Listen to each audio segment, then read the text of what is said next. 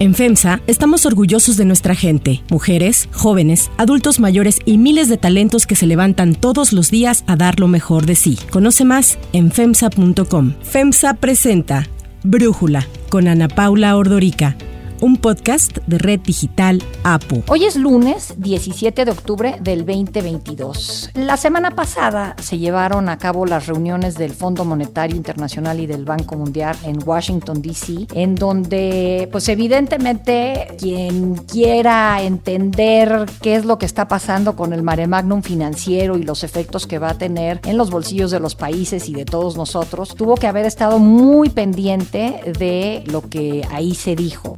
Evidentemente estuvo justamente atento a lo que se comentó fue Juan Musi, a quien le agradezco que podamos platicar con él y que nos dé su análisis. Juan es asesor financiero, analista, socio de Alfa Patrimonial. Y bueno, Juan, justamente esta reunión me parece que el malvado del cuento, si tenemos que poner a un malvado, es a la Fed, a la Reserva Federal de Estados Unidos. Y de alguna forma, el director del Fondo Monetario Internacional, Pierre Olivier, dijo que lo peor está por venir, que seguro viene una recesión en el 2023.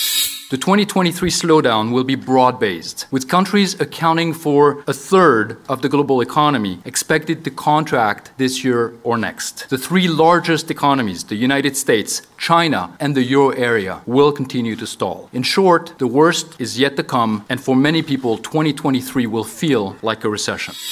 ¿Cómo te quedaste? ¿Qué sentiste después de lo que se dijo en Washington la semana pasada? Hola Ana Paula, pues como siempre un placer estar con ustedes. Mira, la verdad es que yo siento que fue bastante realista en términos de lo que se concluyó en esa reunión. Evidentemente estoy de acuerdo con el Fondo Monetario Internacional en reducir los pronósticos de crecimiento, tanto para el mundo como pues país por país. En el caso de México incluso también hay una revisión a la baja. Lo encuentro mucho más realista que, por ejemplo, pues el paquete económico que tenemos aquí en México que sigue incorporando un 3% de crecimiento para el próximo año, lo cual me parece completa y absolutamente fantasioso. Yo estoy un poquito más neutral, te diría, a final de cuentas, y encuentro que un sector amplio de analistas están, y quizás mayoritario, más con mi visión. Yo creo que el hecho de que viene una recesión no está a discusión, todos estamos previendo que viene una recesión. If you look at the world, you know, China's economy is slowing, EU is slowing, the UK is facing a number of challenges, the Fed is raising rates. Obviously, there is a possibility that we would have a recession. And as you say, the economy will cool off. Quite frankly, we need it to cool off so prices can come down. But as I see it, a recession is not inevitable. El escenario de que no viene una recesión en el consenso de analistas global sigue teniendo hasta eso un alto porcentaje. El 30% de los analistas siguen considerando que es posible no tener una recesión en el 2023. Más o menos el 50% de los analistas están estimando una recesión leve y el resto pues están incorporando un escenario de una recesión fuerte, ¿no? Un, un aterrizaje forzoso, como le llaman en Estados Unidos, un aterrizaje fuerte en un entorno recesivo. Yo creo que evidentemente Evidentemente la política monetaria, lo que comentabas en la introducción, el estar viendo a bancos centrales con una política monetaria agresiva, es decir, subiendo tasas de interés consistentemente. Vimos la semana pasada como de nuevo la inflación en Estados Unidos, pues desafortunadamente volvió a sorprender al alza. Ya no digamos que fue una pésima noticia es más, el mismo día que se publicó el jueves pasado la inflación en Estados Unidos, que esperábamos los mercados estuvieran fuertemente negativos, tuvieron un movimiento de alza importante, pues porque también los precios y las valuaciones del mercado ya están ridículamente baratas. Pero al final yo te diría que de esta reunión que me preguntas, encuentro mucho más realismo y tristemente creo que conforme vaya avanzando el año y conforme entremos al 2023, vamos a seguir viendo revisiones de crecimiento a la baja, pero yo no estoy viendo un escenario catastrófico ni una recesión terrible que nos pudiera llevar incluso a terrenos negativos de crecimiento. Ok, tú estarías más, dependiendo a quién escuchamos la semana pasada, ya ves que el presidente Biden habló de que sí viene una recesión, pero que será una recesión leve.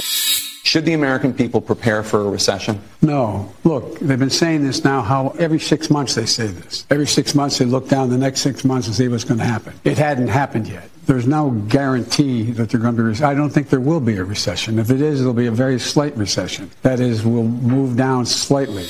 y por el otro lado Jamie Dimon dijo que viene una recesión fuertísima, ¿tú estarías más cercano a la visión que trae Biden? Estaría en medio. La verdad es que primero fue la de Jamie Dimon. Por cierto, a mí Jamie Dimon últimamente me ha sorprendido porque cambia muy fácil de parecer, pero además es un parecer extremo, ¿no? De pronto Jamie Dimon, me atrevo a decirte, si hace seis meses leías declaraciones de Jamie Dimon, decía que esto era coyuntural, pasajero, que ni siquiera era un problema la inflación, un poco estaba como que cometiendo el mismo error de la propia Fed, la Reserva Federal, que consideró que la inflación en un principio era transitoria. This time of reopening, we are likely to see some upward pressure on prices, and I'll discuss why. But those pressures are likely to be temporary as they are associated with the reopening process. And an episode of one time price increases as the economy reopens is not the same thing as, and is not likely to lead to, persistently higher year over year in, into inflation into the future, inflation at levels that are not consistent with our goal of 2% inflation over time. y de ahí cometió el gran error de haber sido muy blando con la política monetaria, se tardó demasiado tiempo en subir las tasas de interés. Hubo un momento en el que Jamie Dimon estaba de ese lado y ahora lees a Jamie Dimon y está siendo catastrofista. But you got you can't talk about the economy without talking about the stuff in the future. And this is serious stuff, okay? This is inflation, which obviously is, you know, changing the effect of those numbers I just told you about. It's rates going up more than people expected already, and probably a little bit more from here. It's QT, which we've never had before. So therefore the unknown effects, and you see it today in bond markets around the world and sovereign markets and people selling US Treasury debt. And it's the war. And these are very, very serious things, which I think are likely to push the US uh, and you know, the world. I mean, Europe is already in recession. They're likely to put U.S. in some kind of recession six, nine months from now. Yo honestamente veo que las posturas últimamente del chairman de JP Morgan han sido sumamente extremas. Y por el otro lado, pues al día siguiente sale Biden prácticamente a desmentirlo y decirle casi casi que no va a haber recesión. Bueno, más bien textualmente dijo que sería una recesión leve. Si tuviera que identificarme con cualquiera de las dos, sin duda estaría más por el lado de Biden. Yo creo que al final de cuentas la recesión es inevitable. Un entorno de alza de tasas de interés generalizada en donde prácticamente todos los bancos centrales con excepción del Banco Central de China prácticamente, que hace poquito se dio el lujo de poder reducir incluso las tasas de interés, es, es inevitable la recesión. El costo del dinero aumenta, con ello la demanda de crédito baja, con ello los índices de cartera vencida suben. Evidentemente creo que es inevitable. La gran pregunta es de qué magnitud será esta recesión. También creo que el mercado ya ha tomado una cuota de descuento y de castigo muy importante en donde incluso ya está descontado el hecho de que va a haber una recesión. Pero insisto, yo sigo creyendo en que va a ser un ambiente de recesión global. Por recesión entendamos dos trimestres consecutivos de menor crecimiento con respecto a los periodos anteriores y no necesariamente como lo vimos en el 2020 que prácticamente el mundo entero tuvo una contracción económica, es decir, crecimientos negativos. A ver, aquí me surgen muchas preguntas, Juan. Primero, hablas tú de esta crítica que yo he escuchado constantemente de que la Fed se tardó en actuar. Entiendo que lo que quiere decir esto es que se tardó en empezar a subir las tasas porque estaban pensando que todo esto era pasajero por la inyección tan grande de dólares que hizo Biden con estos cheques que le mandaron a todos los estadounidenses para tratar de contener el problema que generó la pandemia. Our rescue plan also includes immediate relief to Americans hardest hit and most in need. We will finish the job of getting a total of $2,000 in cash relief to people who need it the most. The $600 already appropriated is simply not enough. You just have to choose between paying rent and putting food on the table. Quiero entender bien a bien qué significa cuando dicen que la Fed debió haber actuado antes. Yo lo que creo es que estamos pagando la factura de los excesos del 2008, en donde literalmente ni a mí se me hubiera ocurrido, o sea, a nadie se nos hubiera ocurrido una salida distinta. Abusamos del recurso de la impresión de dinero. Acuérdate estos programas de la expansión cuantitativa que le llamaban el famoso quantitative easing, en el que imprimían dinero para recomprar bonos y con ello inyectar liquidez al mercado. Creo que abusamos de una creación de dinero y de liquidez abusó el Banco Central norteamericano, la Fed, abusó el Banco Central europeo, el Banco japonés, el Banco de Inglaterra. Hubieron muchas bancas centrales que adoptaron esta misma estrategia para salir del bache desde aquel 2008 y luego, no habiendo sido suficiente toda esta expansión monetaria, lo volvimos a hacer, sobre todo los países ricos y desarrollados, como bien comentas tú, para salir del tema del COVID, para los famosos cheques y apoyos de COVID y pues estamos estamos pagando la factura de este exceso de liquidez. Yo, al igual que la Fed, me hubiera equivocado. No, no quiero culpar a la Fed diciéndole, ay, es que era obvio. No,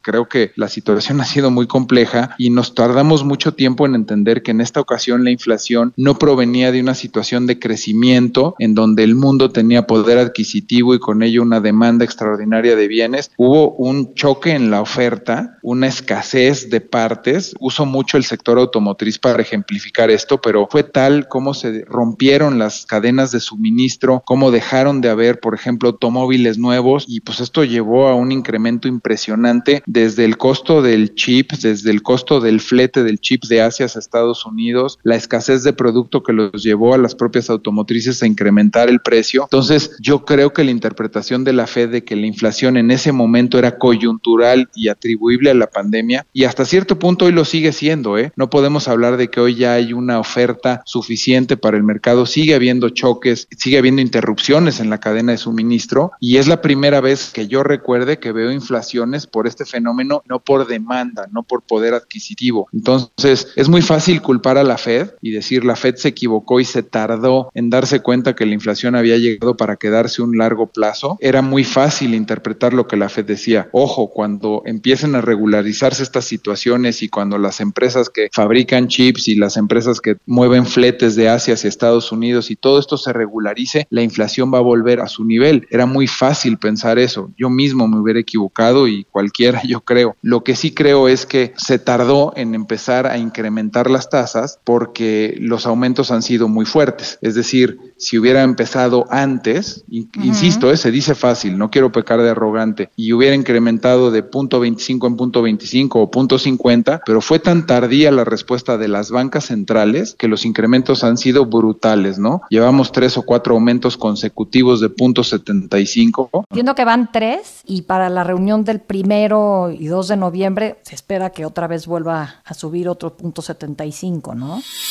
The labor market is extremely tight and inflation is much too high. Against this backdrop, today the FOMC raised its policy interest rate by three quarters of a percentage point and anticipates that ongoing increases in the target range for the federal funds rate will be appropriate.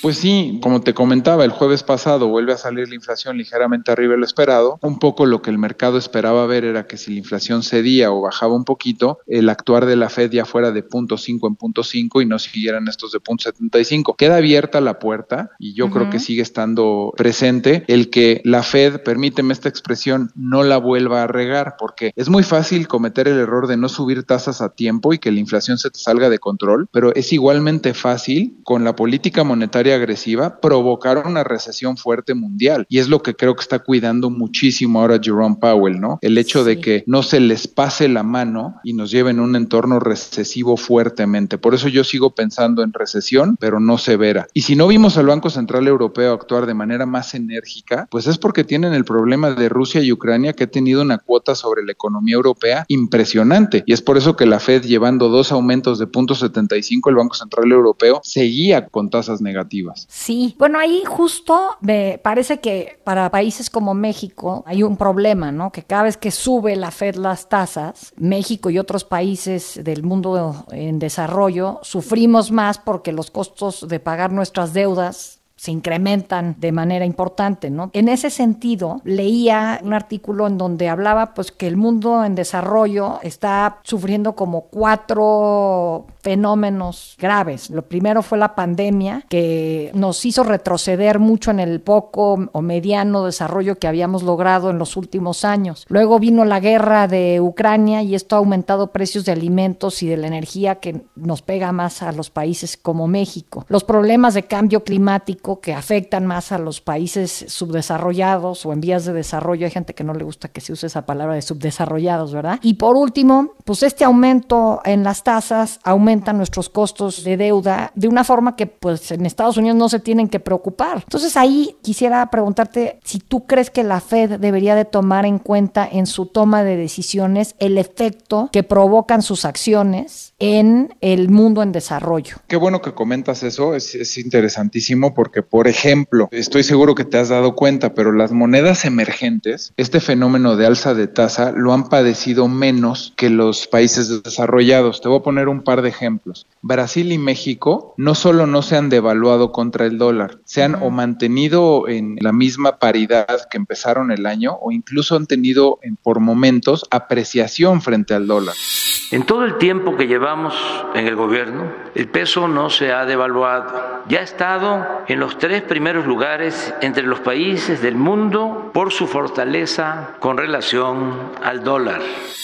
Y el par de ejemplos al revés sería los más significativos. El euro, que prácticamente está pues cotizando por debajo del dólar, y la libra esterlina, que está pues en 1.07 y el euro que está en 0.96. El gran diferencial de tasas que existe entre el mundo desarrollado y los países emergentes provocó en su momento pues que pudiéramos hasta cierto punto ser atractivos para la inversión. México tiene algunos otros ingredientes que han hecho atractivo el peso, entre ellos la remesas, que ya son 60 mil millones de dólares al año de remesas, pero este gran diferencial de tasas entre Estados Unidos y los países emergentes provocó en su momento pues que el real y que el peso fueran atractivos y que por eso no se han devaluado tanto como si se han devaluado la libra y el euro. Pero también como tú comentas, pues un norteamericano que antes de que empezara esta política restrictiva pagaba en un crédito hipotecario tasas del 1 del uno y medio, hoy está pagando tasas del cuatro y medio, entre el cuatro y medio y el 6. En el mundo emergente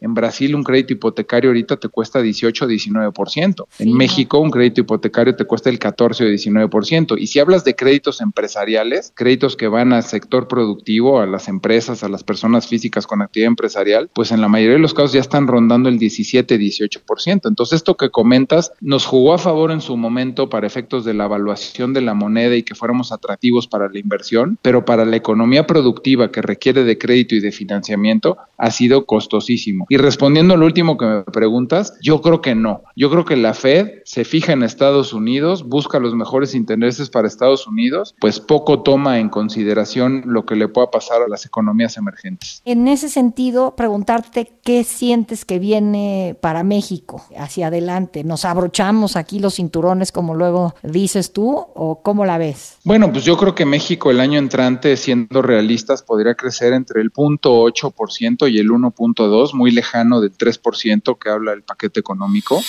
¿Qué tenemos que nos hace pensar que el 3% es alcanzable? Primero que como el consumo interno, la demanda interna ya cobró su propio dinamismo, independientemente de una desaceleración en Estados Unidos, y me voy a referir a eso en un segundo, el consumo interno ya nos da suficiente impulso. No es suficiente para el 3%, pero ahora les voy a mencionar lo que vemos afuera. Pero el consumo interno es una de las razones por las cuales estamos ubicándonos en el 3% evidentemente va a ser un año de muy bajo crecimiento. Creo que el mayor reto lo tiene el sector empresarial que requiere de financiamiento y que la mala noticia es que la tasa va a seguir aumentando. Yo creo que en México sí o sí la tasa va a incrementar del nivel que está actualmente por lo menos 1.5% más. Esto pues traducido en crédito podría ser hasta 3 puntos porcentuales. No es lineal, es decir, cuando la tasa de referencia sube 1.5 a ti tu crédito no te sube 1.5, igual y te sube 3 o 3,5%. No veo un escenario tampoco catastrófico para México porque mientras Estados Unidos no entre en una recesión profunda, pues al final si nuestro socio comercial crece, a pesar de que el costo del financiamiento se encarezca, no creo que sea un escenario catastrófico. Donde veo el mayor reto es para el gobierno federal en mantener finanzas públicas sanas y disciplina fiscal, porque yo creo que sí estamos muy lejos de alcanzar el 3% y con ello, pues evidentemente la recaudación va a bajar.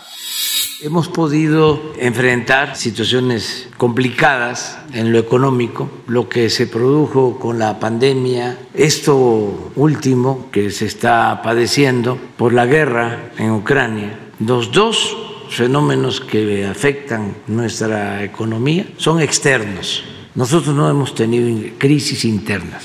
Ahora nuestra economía es sólida, nuestras finanzas son sólidas y el mayor reto está en que la hoja de balance de México se mantenga sana para no poner en riesgo la calificación crediticia, que aunque estamos dos niveles arriba del grado de inversión y no creo que lo perdamos en el corto plazo, pues yo creo que van a venir recortes importantes incluso en programas sociales, ¿no? Y si no, pues tendríamos que incurrir en un endeudamiento que sí nos podría llevar eventualmente a volver a bajar la calificación que hoy tiene México. Juan Musi, muchísimas gracias por habernos podido dar este análisis y haber podido platicar con nosotros para este episodio de Brújula. Es un placer como siempre, Ana Paula. Gracias a ustedes. Interrumpo este episodio para contarles algo muy especial. Mientras venía al trabajo descubrí lo que es viajar con comodidad y con tecnología intuitiva. Hice mis pendientes mientras iba manejando y lo más importante es que no tuve ni que quitar los ojos del camino. Tienen que descubrir a Buick porque al subirse a una SUV de Buick también conocerán algo muy especial. Yo soy Ana Paula Ordorica. Brújula lo produce Batseba Feitelson. En la redacción, Airam Narváez. En la coordinación y redacción, Christopher Chimal. Y en la edición, Cristian Soriano. Los esperamos mañana con la información más importante del día. Oxo, Farmacias ISA, Cruz Verde, Oxo Gas, Coca-Cola FEMSA, Invera, Torrey y PTM son algunas de las muchas empresas que crean más de 245 mil empleos tan solo en México y generan valor como parte de FEMSA. FEMSA presentó Brújula con Ana Paula Ordorica, un podcast de Red Digital APO.